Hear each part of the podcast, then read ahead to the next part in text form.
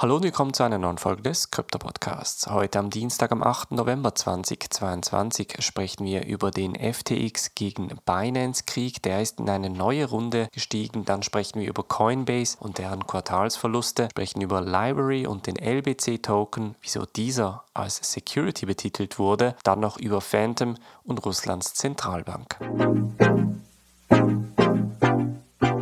springen wir in diese erste News Story und jetzt werden viele Leute, die diesen Podcast hören, bereits wieder auf den Kryptomarkt schauen und denken, oh nein, wieder eine Korrektur, vor allem beim FTT-Token. Beim FTX-Token ist es zu einer Korrektur von etwa 25% in den letzten 24 Stunden gekommen. Grund dafür ist ein gegenseitiges Verkaufen von FTT-Tokens bzw. auch von BIT-Tokens. Und zwar hatte FTX vor einigen Jahren eine Partnerschaft mit der BitDAO, das ist die DAO hinter der Kryptobörse Bybit, akzeptiert, bei welchem FTT-Tokens gegen BIT-Tokens getauscht wurden. Vor einigen Stunden ist jetzt herausgekommen, dass der BIT-Token Token um etwa 20% gefallen ist und der CEO von Bybit hat Alameda Research beschuldigt, dass sie diese Tokens auf den Markt gespült hätten und somit diese Korrektur von 20% ausgelöst hätten. Daraufhin wurde auch der FTT-Token weiter geschortet, hat mit etwa minus 25%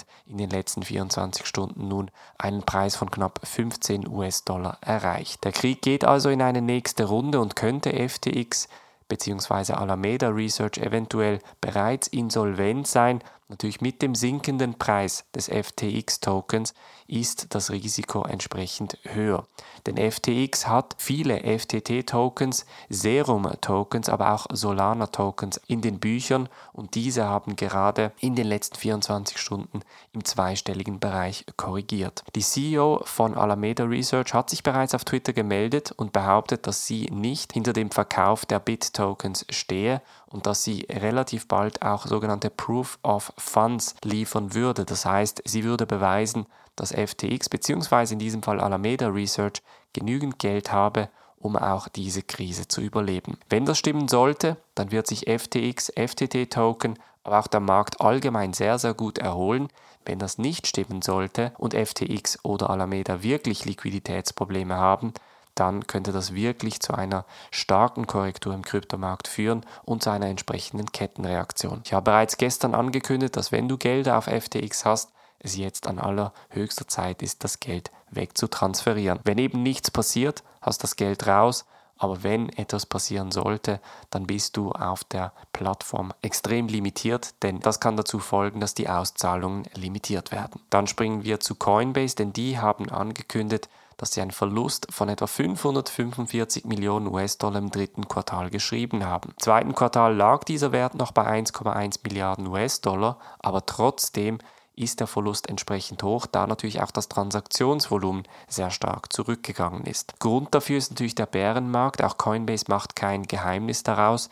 Die Transaktionen sind um einiges geringer und Coinbase hat nun mit der Ankündigung dieser Quartalsergebnisse auch nochmal die Investoren darauf vorbereitet, dass die nächsten Monate eventuell kritisch sein werden. Coinbase ist eine der ersten Firmen, die am Anfang des Bärenmarktes angekündigt hat, dass sie einen Teil der Mitarbeiter auf die Straße stellen müssen, um in diesem Bärenmarkt überleben zu können. Wir bleiben gleich in den USA und sprechen über den LBRY oder Library Token, denn die SEC, die Börsenkommission in den USA, hat Library bzw. deren LBC-Token offiziell als Security betitelt, also als quasi Vermögenswert bzw. Aktie und das wiederum wird gewisse Implikationen für den Markt mit sich bringen. Das behauptet zumindest Jeremy Kaufmann, er ist der Gründer von Library und hat an der Krypto-Konferenz von Mesaris Mainnet auch ganz klar gesagt, dass dieser Fall gegen Library bzw. den LBC-Token von der SEC auch ein Grundbaustein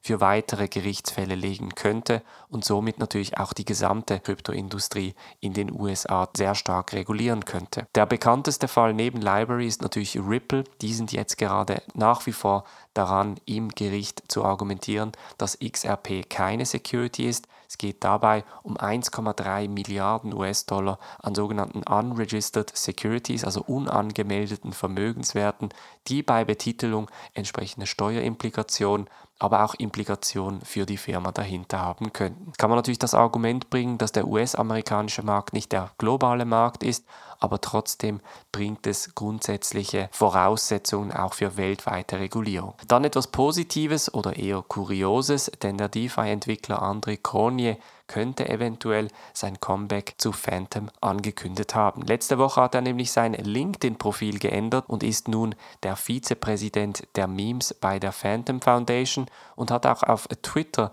entsprechend ein paar Tweets von sich gegeben, bei welchem er schreibt, Here we go again, also wir legen wieder los und hat seinen Twitter-Profilnamen mit dem Kürzel .ftm was natürlich eine Anspielung auf eine Phantom-Domain ist, entsprechend angepasst. Ob jetzt Andre Cornier offiziell wieder zurück ist, ob das wieder die Wiederauferstehung von Phantom bedeutet, ist natürlich noch unklar, denn Andre Cornier hat Anfang des Jahres zusammen mit Anton Neal den DeFi-Sektor, aber auch den gesamten Kryptosektor von heute auf morgen verlassen und somit eigentlich auch so ein bisschen den Bärenmarkt angekündigt. Dann zum Schluss noch ein Bericht von der russischen Zentralbank, welche gerade letztens herausgekommen ist. In diesem Bericht schreibt die Zentralbank in Russland, dass sie digitale Assets in der russischen Föderation entsprechend fördern möchte und auch erlauben wird. Bei diesen digitalen Assets handelt es sich aber um Assets, welche von Ländern stammen, die freundlich gegenüber Russland stehen würden, also sogenannte Friendly Countries.